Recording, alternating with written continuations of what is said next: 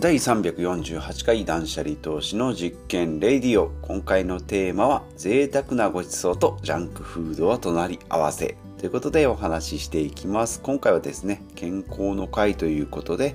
月火水木金と日替わりでテーマを変えております。昨日はですね断捨離と言いながらレジリエンスしなやかさ、回復力のお話ですね。まあ、外的なストレスを、まあ、内内的な、内的なしなやかさで跳ねのけるしなやかさを、対応力を身につけていきますということですね。でもやっぱりちょっと難しい言葉だったのでトークのキレとか、まあちょっとどうかなと思うんですけども、やっぱり新しくですね、こういったワードを仕入れた場合には、ちょっとこうアウトプット、自分の中でこう咀嚼して、発信していくっていうのも新しい試みじゃないかなということで、まあ、続けていければなと。これも重ねていくとですね、徐々にまあ上手くなっていくのかなというふうに思います。まあ、人生の幸福はですね、まあ、どんな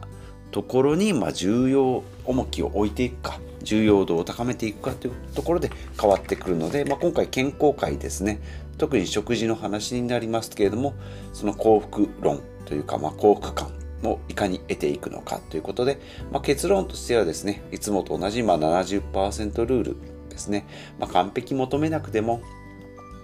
いわゆるジャンクフードって言われるものを食べたら死んでしまいますよとか体が悪くなりますよっていうことじゃなくてそういうのも楽しみつつ普段の生活っていうのは自分の体にいいことで形成していって贅沢な食事とかまたそういったジャンクフードって言われるのは楽しいような食事。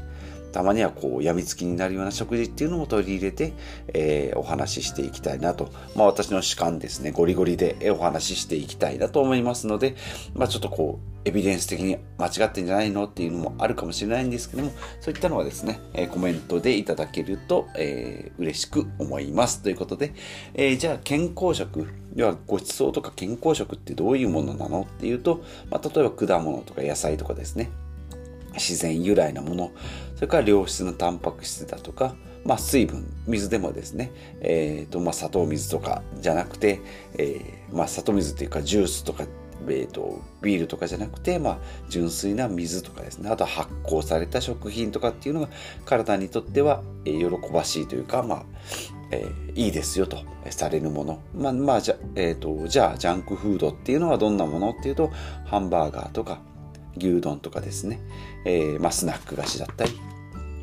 あとまケーキだったりですね、まあ、そういったものですね、まあ、細かく言っていくと例えば白米とかですね、まあ、小麦粉生成された小麦粉とか砂糖とかですね、まあ、白い悪魔の三兄弟って言われますけどもこういったものとかですね。じゃあこれを全部避けていけばいいのっていうことなんですけどもそれを全部避けるのは正直今の生活、えー、現代社会日本ではま無理ということでじゃあどのようにこううまく付き合っていくかっていうことですね。にはやっぱり日常生活の基本の食事を、えー、組み立てるということですね。まあ、前回、えー、お話ししていきました消費と浪費と投資ということで、まあ、物の考え方には3つの見方がありますよと。同じこと同じことをしてても人によってこれは消費だったり浪費だったり、まあ、またまたはたまた投資だったりっていうこともありありえますので例えばお金の場合であればタクシー代ですねちょっともったいないんじゃないのって思うかもしれないんですけども時短的要素時間の短縮にとっては効果はありますし、まあもちろん金銭的にはですね、歩いていけばただなのに800円、1000円かかりますよっていうお金のロスはかかりますけども、それによって得られるものがある。とかですね。まあ逆に、じゃあ歩いていきますよってなれば、足腰の健康に、えー、プラスアルファ、えー、健康になりますし、えー、その反面時間が2、30分、え、かかってしまいましたよと。え、映画の時間、間に合いませんでしたよっていうことになると、それ以外の不具合が出てくるということで、まあ、タクシーと徒歩に、えー、してみても、こう、よし、悪しっていうのがあります。例えばパソコンを買いましたって言ってもですね、まあ、ただただみんな持ってるから持ってた方がいいんじゃないのっていう理由で買うとちょっと微妙だったり、で、逆に自分でこうビジネスを広げようって立ち上げようと思えば、そのパソコンっていうのは投資、資産、資材になる、えー、資産になるものですし、後々の利益を生み出してくれるものになるとか、あとはまタイピングを学ぶとかですね、ライティングを学ぶとかっていうのをスキルアップにつなげるのでは、え、効果は絶大にありますよと。同じパソコンでもですね人によってその時によってですねスペックによって効果が変わってきますと。いうことですね。でこれを食事に置き換えると例えば肉。ですね。お肉美味しいですよって思うんですけど、まあ、これは肉体を作るためのパワーになる。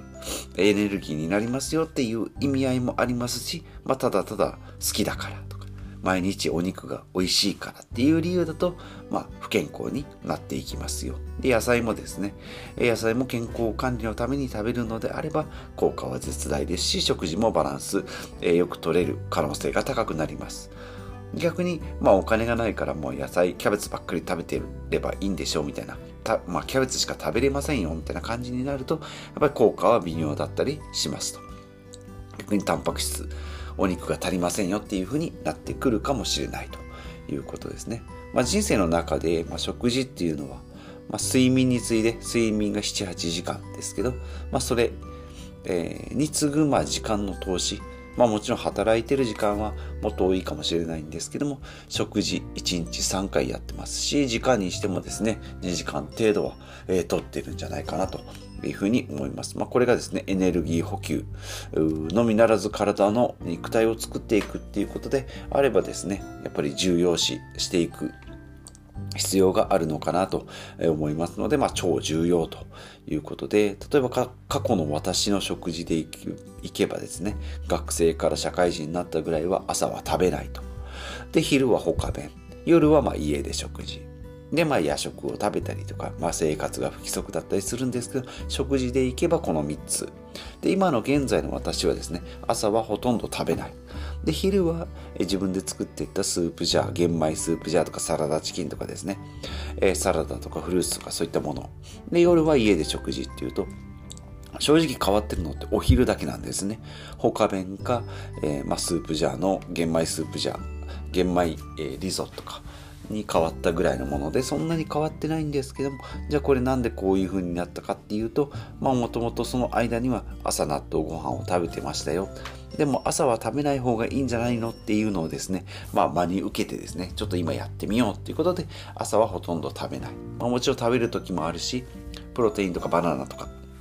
っていうので、えー、筋トレの後に摂取したりするんですけども、まあ、パッと見この3色だけでいくとそんなに大差はないですが、その背景というか、これに行き着いたところでいくと結構、え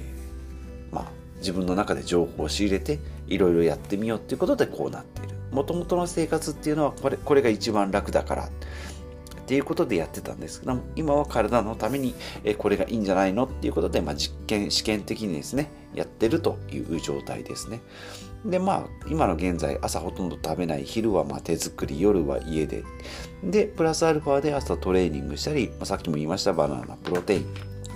それから水分は水と、まあ、コーヒーですね。まあ、昔はジュース、炭酸水、炭酸ジュースだったり、健えーと、砂糖の入ったコーヒーとかですね。今は水、まあ、炭酸水コーヒーってことで、まあ、糖分がほとんど入ってないような、え、水分補給になっております。でさっきも言いました16時間の断食ですね、まあ、空腹力を生かして体のメンテナンスをしているということですねはい。ね、まあ、パッと見、やっぱ変化は、えー、大きくないんですけども、ここに至る過程と、まあ、少しずつ変化、改善をしていったのが、まあ、今の、今に行き着いたと。で、今のライフスタイルもですね、今の時点ではベストだと思いますけども、これからですね、いろんな本とか情報とかを仕入れて、いや、やっぱり朝はこれを食べた方がいいよとか、えー昼も食べ、昼食べずに朝食べた方がいいよっていう風になってくるかもしれないので、まあ、その変化はですね、このポッドキャストとか、まあ、ブログとかで発信していきたいなという風に思います。まあとはいえですね、まあ毎日こんな感じじゃないですので、1週間あってもですね、4日、5日ぐらいはこんな生活、あと2日はですね、外食をしたり、まあ、たまにはハンバーガーを食べたり、お肉食べたりですね、いうこともケーキを食べたりもしますので、もうそういったバランス70点ルールでやっていければいいのかなと思います。で、特にですね、まあさっきも言いました空腹は最強の薬っていう本を読んで、え、ー、と、まあ朝を抜く16時間を、えー、胃の中、腸の中を空っぽにするっていうことをやってるんですけども、逆にですね、孤独っていうのは最強最悪の薬っていうふうに言われております。もちろん睡眠ですね。睡眠を削る睡眠不足っていうのは自殺行為っていうふうによく、え言われておりますがさらに言うと孤独ですね、え老後で奥さんが亡くなって、え旦那さんが一人で、え友達もいなくて生活してるっていうのが体にどれだけ悪いかっていうのを、え東洋経済オンラインでですね樺沢志音さんですねアウトプット大全の作者の方が語られておりますけれども、まあ、一番悪いのがやっぱり睡眠不足2番目に孤独。で3番目が、え運動不足ですね。っていうことで、えー、まあ、食事も今回テーマに取り上げられましたが、まあ、食事よりもですね孤独の方が悪かったりするので精神衛生上、えー、精神状態っていうのはやっぱり人生にとっていいのかあ一番重要なのかなと思いますので、まあ、何を食べるかっていうより食事の何を食べるかっていうのももちろん大事ですけどその状態食べられないからとか誰かと例えば誰かと一緒に食べる食事だったら、まあ、どんなものでもえー、楽しく食べられるので健康になる。まあ毎日それだとちょっと、毎日焼きそばばっかりみんなでワイワイ楽しんで食べてるから元気っていうわけにはいかないですけど、たまにはそういうですね、みんなでワイワイする食事だったり、お酒だったり、えー、バーベキューだったり、そういったところでリフレッシュして、普段の生活は、まあ、まあまあバランスの取れたもので、えやっていけばいいのかなというふうに思います。今回はですね、え食事についてのお話ですけれども最終的には楽しくやっていければいいのかなということですね。ざっくりとした、えー、オチになりましたが、まあ、70%の力で普段の生活はほどほどに、えー、計画した食事をとっていき、たまにはみんなでワイワイとであとは楽しく自分が好きなようにやっていくっていうのがいいのかなというふうに思いましたのでまずは睡眠。それから、えー、みんなとワイワイ。で最後に、